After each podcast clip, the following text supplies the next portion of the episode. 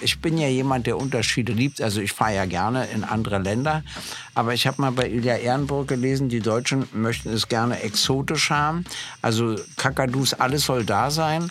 Aber es muss trotzdem so gemütlich sein wie zu Hause. Und da habe ich mir überlegt, ja, da ist natürlich auch was dran. Meine Heimat blieb immer dieses Land, aber in der Koppelung mit einer zweiten und mit einer dritten Heimat. Die zweite Heimat ist eine, die einem ganz, ganz nahe ist und das ist dann Zweifel die Familie. Und auch das kann Heimatgefühle auslösen. Klar. Und die dritte Heimat ist eine, die man bei sich selbst, glaube ich, finden muss. Also sag mir, Gutenberg ist deine eigentliche Heimatstadt. Stadt ist etwas, was äh, bei mir ein, eine, eine Stolzwelle jetzt auslöst angesichts einer 560 Seelengemeinde. Aber es gibt tatsächlich, es gibt tatsächlich kein Dorf oder doch was? Ein Dorf. Seine, ist ein Dorf. Und sogar noch eine selbstständige Gemeinde, worauf wir sehr stolz sind. Gysi gegen Gutenberg.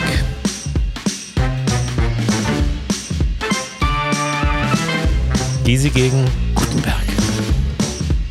Der Deutschland-Podcast.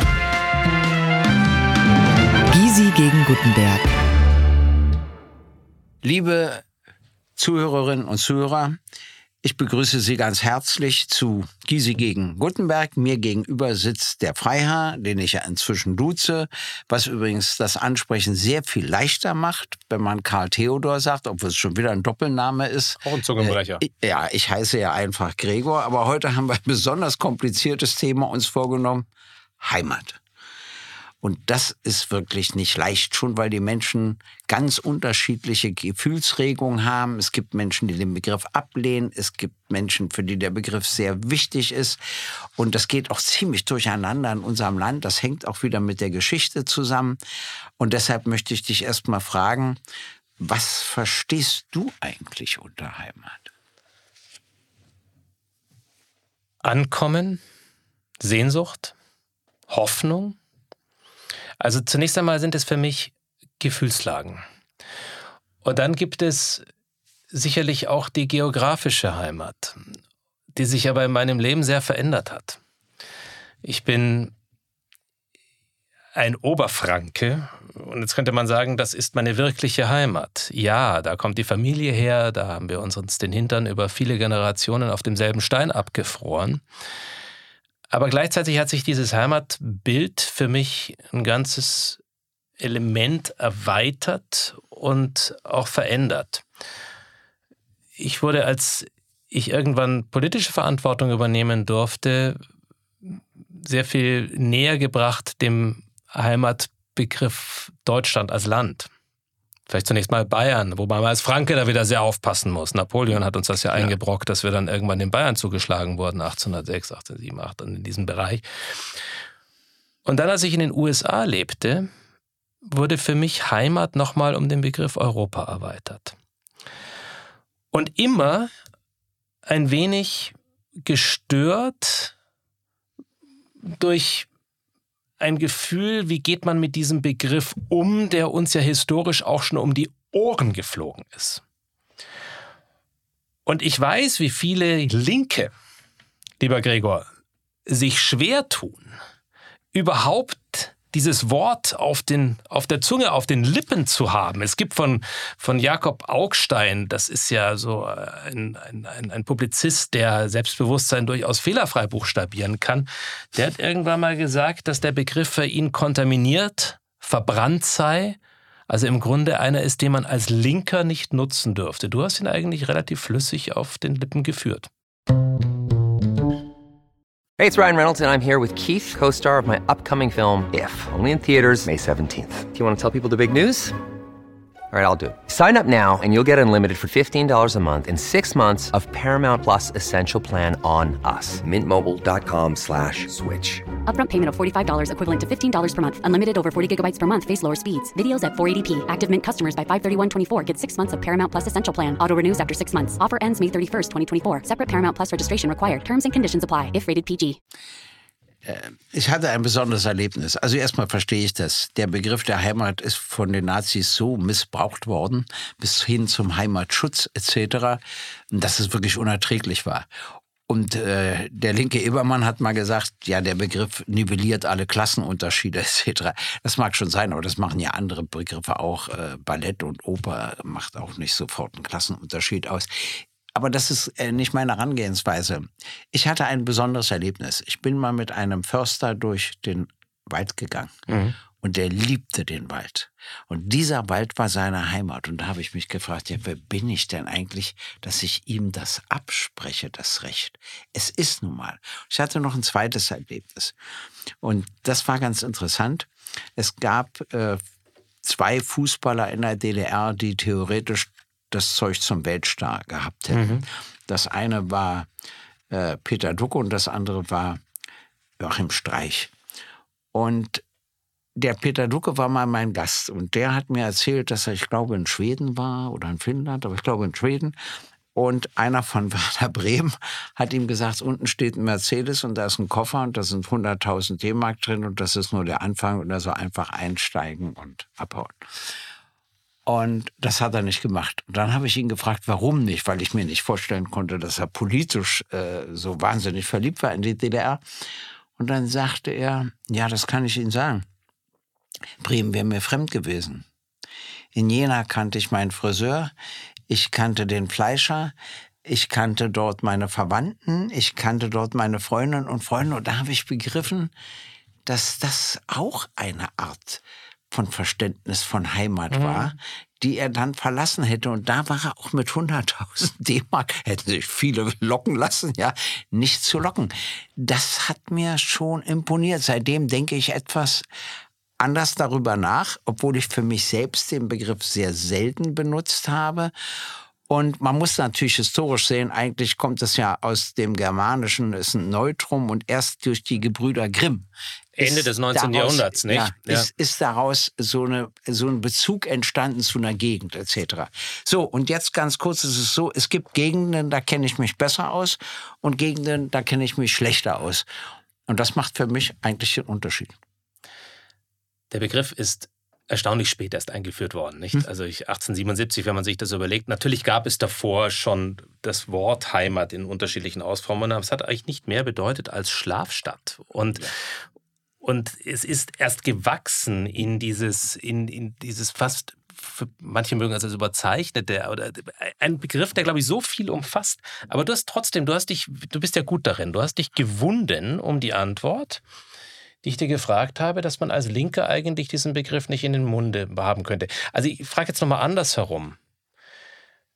Ist das eine übertriebene Herangehensweise, wie sie der Herr Augstein da jetzt hat, dass er sagt, man dürfte gar nicht mit dem Begriff umgehen? Du hast kurz den Hinweis gegeben und ich teile das, dass es einige wenige Jahre gab, aber diese Jahre haben diese Welt die, einen Teil dieser Welt in die Vernichtung getrieben und dafür war unser Land zuständig, wo Heimat aufs widerlichste missbraucht wurde. Daran schließt sich ja fast eine Grundsatzfrage an, die wir ja oft diskutieren. Darf das dazu führen, dass man einen Begriff, den es davor in einer und danach nochmal in einem ganz anderen Zusammenhang gehabt, darf man sich dieses Redeverbot auferlegen. Und ist das jetzt was äh, spezifisch Linkes, weil wir jetzt hier in der ja, Form auch gegenüber sitzen? Es hat die Linke in gewisser Hinsicht geprägt. Das darf man nicht vergessen. Äh, alle französischen Kommunistinnen und Kommunisten, die ich kennengelernt habe, sind immer nationalstolz. Und zwar durch und durch. Die Deutschen nicht. Mhm. Und das hängt eben doch mit dieser spezifischen Geschichte zusammen. Und davon müssen sie jetzt mal loskommen. Die Amerikaner ja, ja auch. Ja. Ich meine, die Amerikaner machen die Allegiance to the Flag. Ja, Meine Kinder mussten jeden Morgen äh, mit, mit ihrem Hintergrund und zusammengebissenen Zähnen mussten sie die Treue der amerikanischen Flagge in irgendeiner Form geben. Und da gibt es keinen Unterschied, ob jemand ganz links steht. Ja in der Mitte oder relativ weit rechts steht. Und ich habe eine Sache festgestellt, die für mich doch interessant war. Als ich das erste Mal in China war, waren im Hotel, und jetzt kommt der Begriff lauter Europäerinnen und Europäer, die ich natürlich auch erkannt und wir konnten uns auch einigermaßen unterhalten. Und nicht, dass ich das Gefühl habe, Europa ist meine Heimat, so wie du, aber plötzlich, wenn du in China bist, sagst, war ich gar nicht so unzufrieden, mhm. lauter Europäerinnen und Europäer zu treffen und mich mit denen zu unterhalten. Und da hast du wieder festgestellt, doch, es gibt Gemeinsamkeiten, die uns wiederum von der Herangehensweise von Menschen in China unterscheiden. Was ich ja mag. Ich bin ja jemand, der Unterschiede liebt. Also ich fahre ja gerne in andere Länder. Aber ich habe mal bei Ilja Ehrenburg gelesen, die Deutschen möchten es gerne exotisch haben. Also Kakadus, alles soll da sein. Aber es muss trotzdem so gemütlich sein wie zu Hause. Und da habe ich mir überlegt, ja, da ist natürlich auch was dran. Äh, ich finde so eine Einschätzung von uns immer ganz witzig, wenn, wenn man noch drüber lachen kann. Und darüber kann man ja lachen. Also mit anderen Worten, ich verstehe, das ist mir wichtig, dass es Menschen gibt, die Heimatgefühle haben. Und solange das keinen Missbrauch darstellt, haben sie selbstverständlich das Recht dazu und ich habe ihnen das zuzubilligen. Und ich verstehe auch, wenn Menschen so ein Gefühl nicht entwickeln können, aber sie müssen darüber nachdenken, ob sie ärmer oder reicher sind als die anderen. Mhm. Ich befürchte, dass sie ärmer sind. Sie sind sicher dann ärmer, wenn sie die emotionale Komponente nicht mit einzubeziehen wissen. Und das ist etwas, was viele ausblenden und was viele auch ausblenden, wenn es darum geht, Menschen zu verstehen, die Heimat vielleicht etwas anders begreifen als wir und definieren und jedes Recht dazu haben. Zwei Beispiele. Wir hatten nach der dunkelsten Zeit unserer Geschichte die sogenannten Heimatvertriebenen, die die gleiche Sprache sprachen, aber trotzdem eine neue Heimat finden mussten. Und deren Beliebtheit sich auch in Grenzen hielt, wenn ich richtig informiert bin. Ja, wo sich insbesondere auch wir Bayern lange sehr ja. schwer getan haben damit und uns da auch nicht nur mit rumbekleckert haben. Und das hatte sehr viel damit zu tun, ob man bereit oder willig war, sich überhaupt gedanklich hineinzuversetzen, was es bedeutet, Heimat zu verlieren und sich in eine neue Heimat begeben zu müssen. Und sich auch gedanklich da hineinzuversetzen, dass man möglicherweise vielleicht sogar zwei Heimaten ein Leben lang in seinem Herzen trägt. Und das ist etwas, was wir auch immer wieder als Herausforderung haben und wo wir manchmal erfolgreich sind und manchmal unfassbar auf die Schnauze fliegen und scheitern, wenn es um Integration derer geht, die aus ihrer Heimat fliehen mussten, hm. bei uns ankommen und denen wir nicht immer zwingend das Gefühl geben, das könnte eine neue Heimat sein. Und da gehen wir mit Begriffen manchmal, glaube ich, sehr leichtfertig um. Siehst du das ähnlich? Ja, weißt du, wenn ich an Brecht denke, auch an Thomas Mann denke, an Marcuse denke, auch an Stefan Heim, an Werfel und an andere, also lauter an Leute, Bloch, die Exil, an Feuchtwanger, richtig, wie sie heißen mögen. Wie sie ja. alle mhm. heißen mögen. Sie wurden ja gezwungen, im Ausland zu leben. Und wenn ich ihre Exilliteratur lese, auch wenn sie den Begriff gar nicht verwenden oder kaum verwenden, du merkst, es entsteht so ein Heimatgefühl in gewisser Hinsicht, weil man besser zurechtkam, weil man sich besser auskannte. Wie ist es denn bei dir? Du lebst heute schon seit längerer Zeit in den USA. Ist diese Stadt für dich inzwischen auch Heimat? Also ich bin aus den USA wieder zurückgekehrt, weil mir meine Heimat in Europa, in Deutschland, in Bayern, in Franken fehlte. Und weil mir die Möglichkeit fehlte, in die Tiefe, in die Vielfältigkeit der europäischen Kultur eintauchen zu können. Damit werte ich und will ich gar nicht die amerikanische Kultur abwerten in dem Sinne oder ihr ein, ein, ein, ein Urteil fällen, wo man sagt, das eine ist, ist höher zu schätzen als das andere. Für mich selbst natürlich, weil ich bin, ich habe dann doch gemerkt, dort, wo ich groß wurde, wo ich aufgewachsen bin, ist meinem Herzen ein ganzes Element näher oder ein ganzes, ein, ein, großes Stück näher, als die USA das bei mir auslösen konnten. Die Rückkehr, die, wenn man zehn Jahre dann woanders lebt, ist eine, die einem natürlich dann plötzlich auch ein anderes Bild von Heimat wieder gibt, weil sich in zehn Jahren Dinge entwickelt haben und man sich ja selbst auch fortbewegt und fortschreitet in seinem Leben. Ich bin gleichzeitig aber in der Zeit dazu gekommen zu sehen, hier ist etwas, was für mich emotional mehr bedeutet, Heimat bedeutet. Ich war natürlich jetzt nicht wie Thomas Mann, wie ein, wie ein Feuchtwanger, wie andere, einer, der gezwungen war, sein Land zu verlassen. Ich habe diesen Schritt freiwillig gemacht. Die waren gezwungen. Und aus dieser, aus dieser Zwangslage heraus haben einige von ihnen wahrscheinlich einfach schlicht ihre Seele bearbeitet, in dem Moment, wo sie sich mit ihrer Heimat auseinandergesetzt haben. Kritisch, romantisch, mit äh, Tränenblind teilweise. Das ist was anderes und da, da, würde ich mich nie wagen, mich da auf, eine Stelle, auf, die, auf dieselbe Ebene zu sehen. Darf ich mal einen psychologischen Versuch starten? Der kann bei mir nur schief gehen, Gregor. Ja, und, äh, deshalb mache ich es ja auch. Ich liebe ja, wenn das schief geht. Und zwar, weißt du, ich glaube, du hast etwas erlebt, als du in der Politik warst, als du in der ersten Reihe gestanden hast. Und plötzlich waren sich alle Medien gegen dich einig in jeder Hinsicht. Und ich denke, du hast auch die Überlegung gehabt, dir vielleicht eine andere Heimat zu suchen. Nein. Man in der, der also da wieder, so da, behandelt da, wird. Da wage ich, da wage ich zu widersprechen. Also es war nicht das, was, was es gerne was ich als so was es beschrieben verstehen wurde. könnte. Ja, sicherlich. aber, verstehen könnte. aber nochmal, da will ich, da will ich wirklich mit allem Nachdruck widersprechen. Das war nicht so, und das äh, gerne haben, das ist ja gerne gallig dann auch dargestellt worden er, er ist geflohen und er ist, ja. er hat seine, er hat, er hat sich, er hat sich eine neue Heimat gesucht. Nein, meine Heimat blieb immer dieses Land, aber in der Koppelung mit einer zweiten und mit einer dritten Heimat. Die zweite Heimat ist eine, die einem ganz, ganz nahe ist und das ist dann im Zweifel die Familie. Und auch das kann Heimatgefühle auslösen. Klar. Und die dritte Heimat ist eine, die man bei sich selbst glaube ich, finden muss. Irgendwo im Inneren. Und da gibt es philosophische viele Schriften darüber, da hat sich die Religion, haben sich unsere Religionen daran abgearbeitet. Am Ende ist es eine Koppelung aller drei Dinge. Aber ich wusste immer, meine Heimat war, ist und bleibt im Europäischen. Und ich habe es ja schon vorhin runtergebrochen. Und am Ende bin ich gerne wieder hierher zurückgekehrt. Ja, weißt du, ich bin ja nur in Berlin geboren worden und äh, in Berlin aufgewachsen und äh, bin natürlich ein Urberliner, sage ich mal. Mein Vater ist auch schon in Berlin geboren worden und aufgewachsen etc. Und das Besondere an der Stadt war, dass sie 40 Jahre lang geteilt war. Das heißt, ein Teil war Westeuropa, ein Teil war Osteuropa. Das gab es bei keiner anderen Stadt.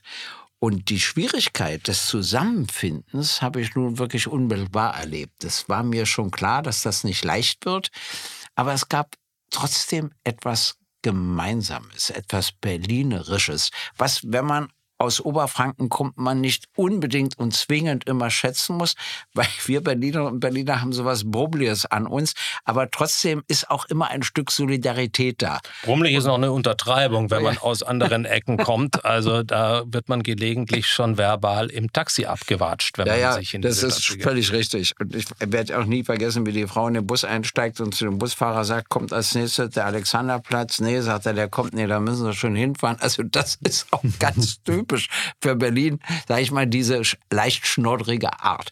Ich mag sie natürlich trotzdem, die Berlinerinnen und Berliner.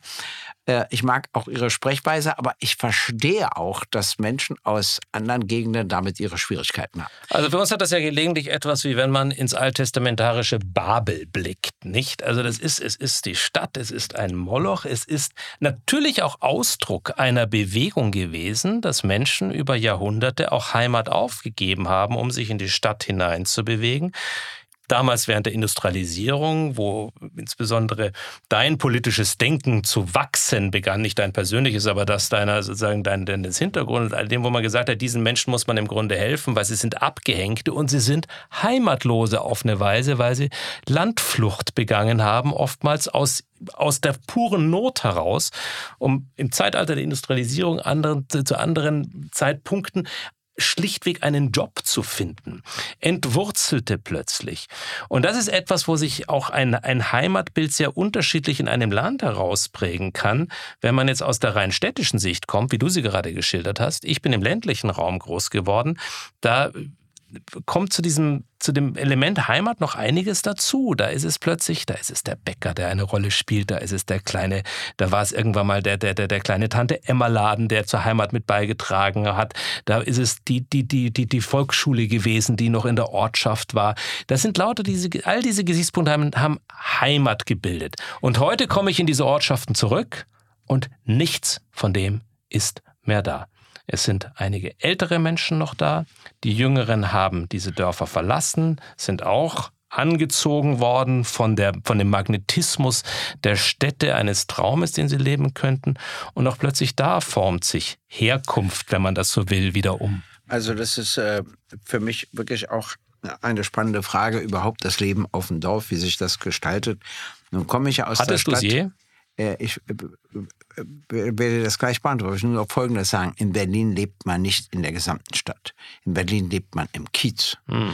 Und deshalb gehört auch der Fleischer dazu, auch der Bäcker dazu, etc. Das war übrigens immer so in Berlin, wobei ich diesen Film Babylon gar nicht schlecht finde, weil das mal das Leben in der Weimarer Zeit von diesem Berlin auf so eine direkte äh, auch leicht brutale Art zeigt, wo dir plötzlich klar war, wieso das eigentlich alles nicht gut gehen konnte und was sich da alles abspielte. Äh, ich war mal auf dem Lande, also ich habe nie im, im, Dorf gelebt natürlich, aber ich war mal auf dem Lande mit meinem Fahrer bei seinen Eltern. Und die Eltern hatten ein Grundstück und das richtig im Dorf. Und es gab auch keine Ansprüche Dritter gegen das Grundstück. Sie hatten beide eine Rente. Äh, da ja bei uns sehr viele Frauen auch gearbeitet haben, bekamen die auch eine Rente. Das reichte auch für beide.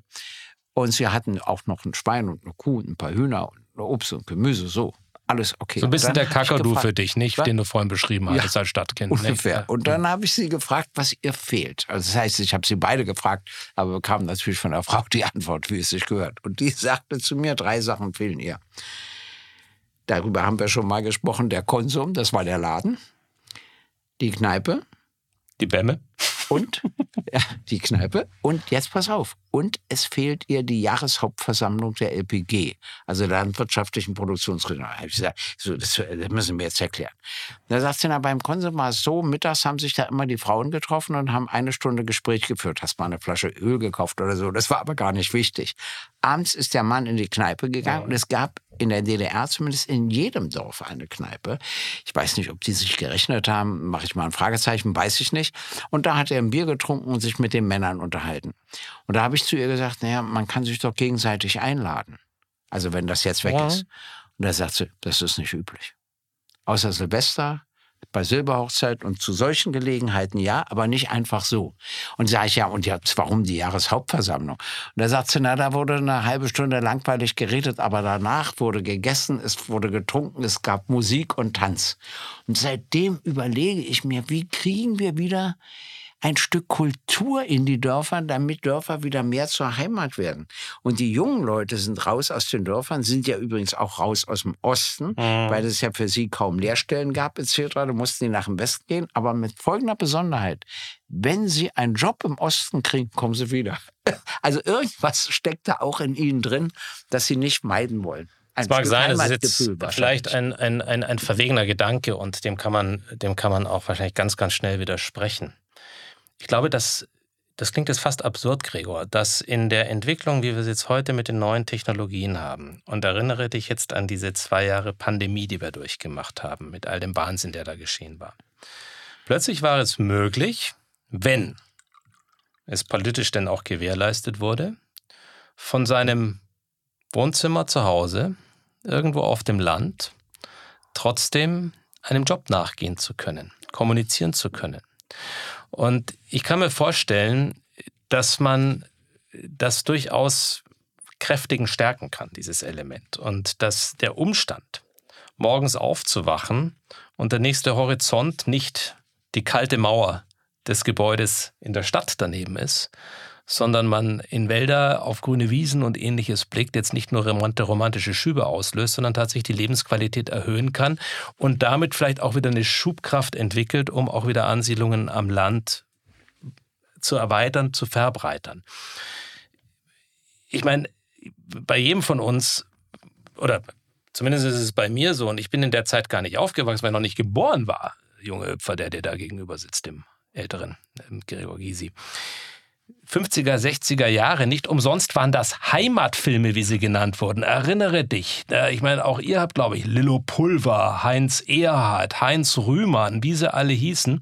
Da wurde eine ganz bestimmte Klaviatur bespielt. Klar. Und das war eine Klaviatur, die im Grunde dem Landleben huldigte auf eine Weise. Und jetzt ist das nostalgisch, das werden wir so nicht mehr zurückholen. Aber ich meine, dass eine Chance daran besteht, dass angesichts der ganzen auch sicher auch mit Blick auf die Gefahren, die in der, in, in, dem, in der Technisierung unserer Welt gerade sich abspielt. Aber da könnte man vielleicht Kraft draus schöpfen. Also ich möchte da du ja des Öfteren auf mein höheres Alter hinweist, was völlig in Ordnung ist, dass du damit aber immer gleichzeitig verbindest, dass ich natürlich dadurch auch weiser bin. Also ich meine, das musst du als jungscher Spund einfach akzeptieren. Das ich mit, meine, mit, mit, ja. mit, mit gesenktem. Haupt nehme ich das entgegen. völlig klar. So, das Zweite, was ich aber sagen will, ist Folgendes, was ich interessant finde. Ich habe das mit Homeoffice ja auch bewundert. Erstens hat ein Beruf eine Ehrenabweisung erfahren, die dieser Beruf früher nie hatte. Das ist der Beruf der Lehrerin und des Lehrers. Weil die Eltern, die jetzt plötzlich ihre eigenen Kinder unterrichten Mhm. mussten, festgestellt haben, wie schwer das ist. Aber ich habe bei Homeoffice nur vor einem Angst. Vereinzelung. Ja, Wenn das, verstehst du, wenn das äh, dauerhaft wird, das macht mir Sorgen, weil ich finde, dass die sozialen und kulturellen Auseinandersetzungen und Spannungen auch in so einem, wie sagt man da, Äh, Kollektiv, so ein Wort kennt ihr ja nicht. Wie nennt ihr denn sowas? da, da, da, da, da holt dich, da, da holt dich, da holt dich deine? Vergangenheit Ja, wieder ein. Ja, ja voll. Aber wie, wie sagt man denn Gegenargument, lass mir, lass mir ein Gegenargument geben zu deinem, zu deinem Belegschaft. So. Be Belegschaft, ja, Ja, was, was ich, ein weißt du, wunderbarer ich möchte nur, dass die sich über Fußball streiten, dass die sich über Politik streiten. Ja. Und so in den Pausen. Das halte ich eben für wichtig. Sicher, Obwohl jetzt mein- aber- Homeoffice ist auch eine Chance. Mein, die Chance und mein Gegenargument zu deinem ist, in den, auf dem Land findet das im besten aller Fälle über etwas statt, was auch im Verkümmern ist und was wieder aufleben könnte. Vereinsstrukturen, der Mhm. Fußballverein, Klar. die örtliche Feuerwehr. All diese Geschichten, die langsam wegsterben, aber die natürlich ein, ein Gegengewicht schaffen zu den Stunden, die man vielleicht alleine in einem Homeoffice verbringt. Gleichzeitig sind aber auch technische Entwicklungen im Gange, wo sie zu Hause das schreckt einige und das wird insbesondere von einem, einem, einem, einem, einem jungen Herrn äh, Zuckerberg, dem man, äh, der, der, der, der Facebook-Gründer oder Meta-Gründer damals, wird sowas vorangetrieben. Das mag man, ihn mag man nun mögen oder nicht, die Firma mag man nun mögen oder nicht. Aber viele arbeiten an sogenannten, das hast du vielleicht schon gehört, dem Metaverse. Also man kann sich in einem virtuellen Raum jetzt nicht nur mit einem gegenüber treffen, sondern man hat plötzlich Ja. auch eine ganze Gemeinschaft da. So, solange das nicht das Leben wird, das wäre grauenvoll, aber aufgefangen wird, dadurch, dass sich wieder verkümmernde Strukturen stärken lassen, dann glaube ich, besteht darin wirklich eine Möglichkeit, die man jetzt nicht nur, der man nicht nur ablehnend gegenüberstehen soll. Wenn es äh, eine neue Technologie gibt, setzt sie sich immer durch. Wie die Social Medien. Du kannst ja Social Medien nicht verbieten. Das ist ja albern. Das geht gar nicht. Bist du, Also bist zu- du, bist du, tweetest du selber? Äh, nein, aber das wird für mich gemacht und ich kriege immer die Texte. Du lässt zwitschern. ja, aber ich kriege immer die Texte. Also Texte von mir sind immer von mir. Mhm. Liest du die Kommentare, die hübschen? Nein. Nein. Nein. Und da ist mir von meinem Arzt gesagt worden, dass das sehr sinnvoll ist, das nicht zu lesen. Sehr gut. Das kriegst Der Kardiologe verdient nicht an dir. du, Das ist, ja, da fängst du an, depressiv zu werden oder so. Aber äh, ich meine, äh, was anderes, was, was, was ich wirklich eine spannende Frage finde, weil Mao hat die als erster aufgeworfen, der hat gesagt, er will das Leben zwischen Stadt und Land vollständig angleichen. Ist ihm natürlich überhaupt nicht gelungen. Interessanterweise in dem letzten Koalitionsvertrag von CDU, CSU und SPD stand auch drin. Angleichung der Lebensverhältnisse. Und weißt du, was daraus, was, was, was darum herum gegründet wurde, wo aber die gesamte linke laut, das gesamte linke Lautsprechertum dieses Landes mit Schaum vor dem Mund äh, sich dagegen gewehrt hatte. Ein Heimatministerium, weil alle gesagt haben, Ja. um Himmels Willen, da werden ja die alten Geister wieder berufen. Das wurde nun vom, wenn man so will, linkesten aller CSUler, nämlich viele gesagt haben, unser Herz Jesu Sozialist in der CSU, der damalige erstmal Ministerpräsident und dann Innenminister Horst Seehofer, ich glaube, diese Bezeichnung ist etwas unfair, aber so wurde er gerne bezeichnet. Es kam, diese Idee kam von ihm. Also er war jetzt noch nie viel wirklich einer, der ganz am rechten Rand je gestanden wäre. Und er hat dann eine Kommission gegründet zur Angleichung der Lebensverhältnisse zwischen Land und Stadt. Und ich glaube, von daher war dieser Begriff Heimatministerium nicht nur missbräuchlich, im Gegenteil. Na, es hat mich auch gestört, das will ich gar nicht bestreiten, weil ich gar nicht wusste, was damit gemeint ist, ehrlich gesagt. Das, was ich dir war gerade der gesagt Punkt, habe. Ja. Und äh, wenn das gemeint ist, ist es ja ganz nett, aber es geschafft haben wir es auch nicht. Geschafft haben wir es immer noch Es nicht. gibt keine Kneipe, es gibt keinen Laden und es gibt auch keine Tanzveranstaltung. Das, was wir geschafft haben, ist uns gegenseitig immer wieder. Wir schaffen es, uns gegenseitig in einem Gespräch etwas zu reizen, etwas herauszufordern, ja. immer mal wieder übereinzustimmen, auf den Wecker zu gehen, aber fröhlich einmal in der Woche zusammenzukommen, lieber Gregor. Also sag mir, Gutenberg ist deine eigentliche Heimatstadt. Stadt ist etwas, was äh, bei mir ein, eine, eine Stolzwelle jetzt auslöst angesichts einer 560 Seelengemeinde. Aber es gibt tatsächlich, es gibt tatsächlich kein Dorf oder doch was? ein Dorf. Seine, ist ein Dorf. Und sogar noch eine selbstständige Gemeinde, worauf wir sehr stolz sind. Auch das hat sich ja sehr, sehr verändert ich über die weiß, Jahre. Ja. Da wurden dann Verwaltungsgemeinschaften gegründet. Auch wir sind auch Teil einer Verwaltungsgemeinschaft. Aber immer geht damit ein Stück Identität verloren. Pass mal auf, da mache ich dir mal einen Vorschlag. Also du hast ja da nur Vorteile in Gutenberg. Wir machen gemeinsam ein Streitgespräch in Gutenberg. Du hast alle auf deiner Seite. Ich bin völlig einsam, kriege anschließend von dir zur Entschädigung ein anständiges Essen mit ordentlich Bier, damit ich mich wiederholen kann danach. Ich werde dir das Bier davor geben, damit du mit der entsprechenden Lockerheit in das Gespräch ja, gehst. Das können wir auch schon mal diskutieren. Aber weißt du, das finde ich ganz witzig.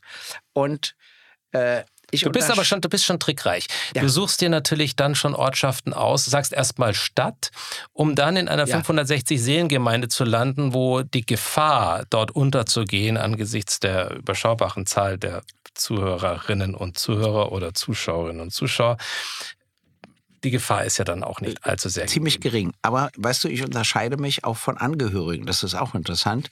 Es gibt Menschen, ich weiß nicht, wie das bei dir ist, die immer, das meine ich jetzt ernst, eine Sehnsucht haben, an den Ort zurückzukehren oder auch in das Haus zurückzukehren, in dem sie mal gelebt haben. Mhm. Da bin ich anders. Wenn ich einen Abschnitt in meinem Leben beendet habe, ist er beendet. Also ich würde gar nicht gerne in das Haus zurückkehren, wo meine Eltern mit uns, mit den Kindern gewohnt haben. Komischerweise.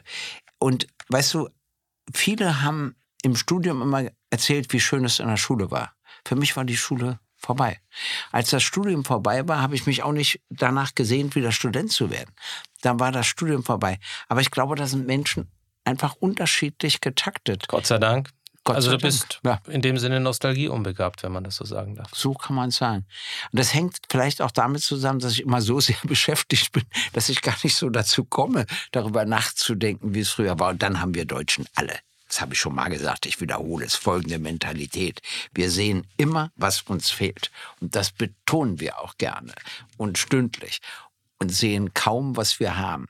Wir sehen erst, wenn wir es nicht mehr haben, dann sehen wir, dass wir es mal hatten. Ja, und begeben uns dann in die Spirale der Jammerei. Wir beide neigen nicht dazu, sondern blicken fröhlich auf das, was uns der Moment, der Tag und die Zukunft bieten mag. Die Zukunft bietet uns weitere dieser Sendungen.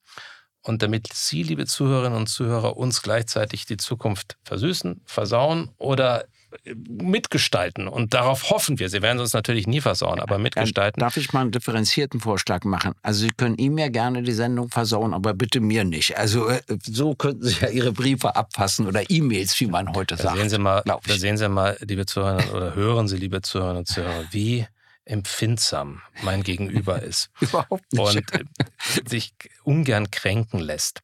Und ähm, wir beide sind aber Kränkungen durchaus gewöhnt, können damit das sportlich umgehen, sagen, ja. können damit sehr sportlich umgehen und freuen uns auf Ihr Feedback und freuen uns, wenn Sie uns wieder zuhören. Nächste Woche, Mittwoch, gibt es eine neue Sendung. Bis zum nächsten Mal. Tschüss. Gysi gegen Gutenberg ist eine Produktion der Open Minds Media GmbH. Neue Folgen hören Sie jede Woche, überall, wo es Podcasts gibt.